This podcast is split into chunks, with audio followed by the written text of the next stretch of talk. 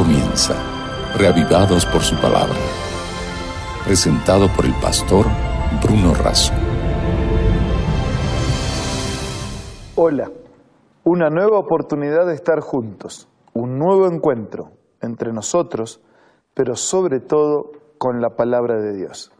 Reavivados por su palabra, es eso, es una oportunidad diaria de encontrarnos con las páginas de la Biblia y permitir que el mensaje de Dios llegue, llene nuestro corazón.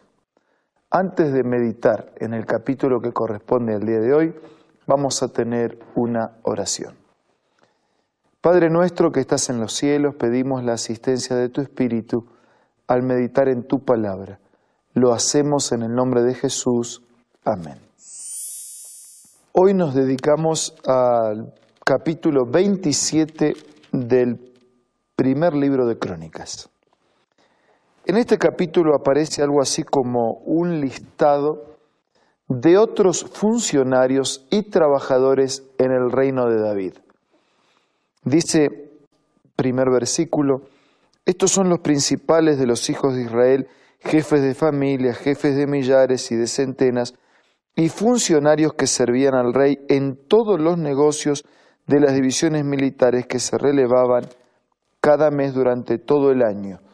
Cada división era de 24 mil hombres. Otra vez aparece en este capítulo el principio de la planificación, del orden, de la distribución de tareas conforme a los dones y talentos. Pero yo quiero detenerme en otro detalle más eh, adicional que aparece en este capítulo.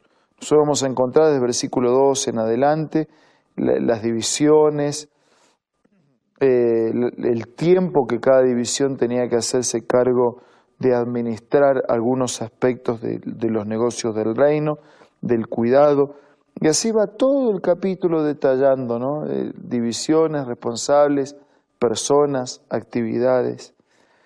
Pero llegamos hacia el final del capítulo, eh, dice versículo 31, después de hablar de los bienes, ¿no? ya venía hablando de, de las viñas, de los olivares, de, los camellos, de asnas, de ovejas.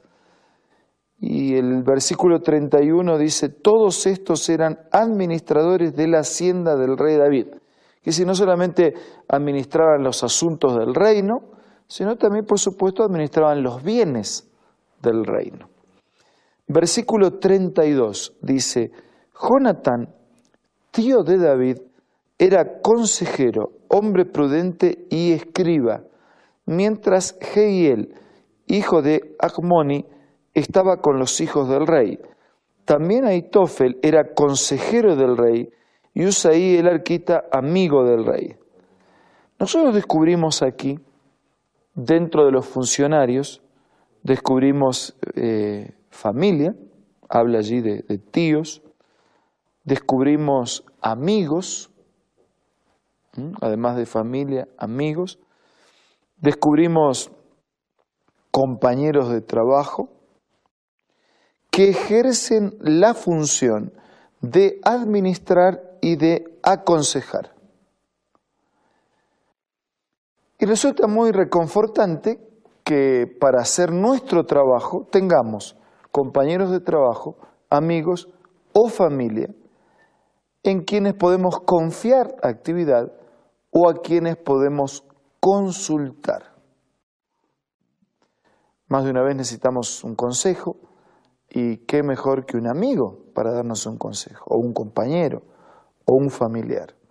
Y David tenía amigos, familiares y funcionarios que además de ayudarle a hacer el trabajo en la administración, en el cuidado de los bienes y en la conducción de las actividades del reino, eran consejeros, un, hombro donde recostar la cabeza, un oído listo para escuchar, una boca para transmitir una palabra de orientación. Sin embargo, aunque los amigos, los parientes y los compañeros bien seleccionados pueden ser buenos consejeros, no hay mejor consejero que Dios. Y David utilizó como consejeros a sus funcionarios, a sus servidores, a sus parientes, pero por sobre todas las cosas, David priorizó la consulta que podía hacer en relación a Dios. David sabía quién era Dios, como Dios, como supremo. David sabía de la sabiduría de Dios. David sabía que Dios era el único que conoce el futuro, de manera tal que él priorizaba la consulta con el sabio, con el todopoderoso Dios, creador del universo y sostenedor de la vida. ¿Y nosotros? Eh, ¿Tenemos algún amigo, algún pariente, algún compañero digno de confianza para consultar? ¿Necesitamos consultar por algún tema? ¿Hay algún tema que nos preocupa, que nos aflige? ¿Necesitamos consultar? ¿Necesitamos preguntarle a alguien cómo hacer, cómo resolver, contar una situación crítica, una encrucijada de caminos, un problema que no se resuelve. ¿Necesitamos o no? Necesitamos, sí. Y tenemos con quién hacerlo. No, pero hoy en día, ¿no? ¿A quién? ¿A quién confiarle hoy en día? Sí, no es fácil, no son muchos, no, no abundan, no es una multitud, pero debe haber entre todos los que usted conoce algún compañero, algún amigo, algún pariente, debe haber. Debe haber, si usted asiste en la iglesia, algún hermano de la iglesia, algún líder religioso, algún ministro, algún pastor, acérquese. Si tiene algo para consultar, acérquese. Busque ayuda. No se encierre en su problema. No se quede solo. Pero además de consultar a un compañero, un amigo, un pariente, un líder, un pastor, un ministro, consulte a Dios. En primer lugar, consulte a Dios. Prioritariamente consulte a Dios. Y uno lo consulta a Dios a través de su palabra. Hay muchas preguntas que tenemos que encontramos respuesta cuando buscamos en la Biblia qué opina Dios en relación a ese tema.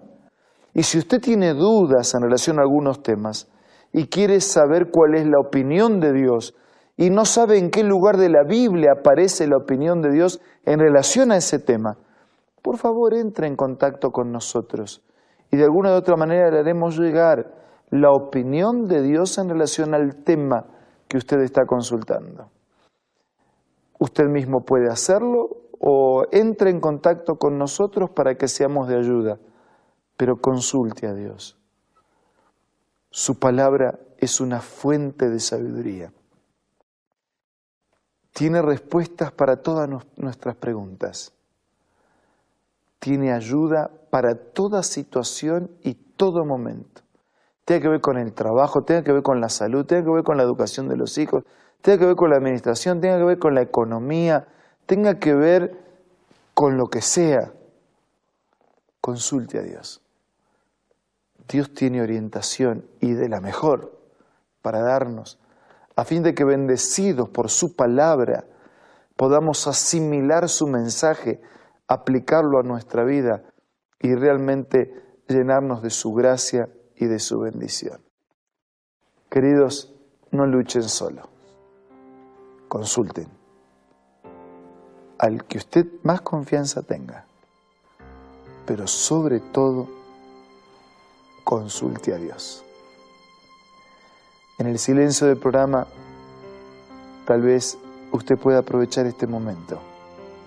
Ya para hacer su consulta a Dios a través de la oración. Querido Dios que estás en los cielos, te pido que cada consulta que nuestros amigos te han hecho en este momento, tengas para ellos una respuesta de amor, de dirección y de fortaleza para sus vidas.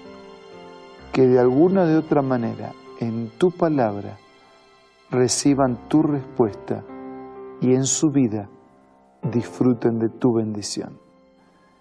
No merecemos nada, pero te pedimos todo en el nombre de Jesús. Amén.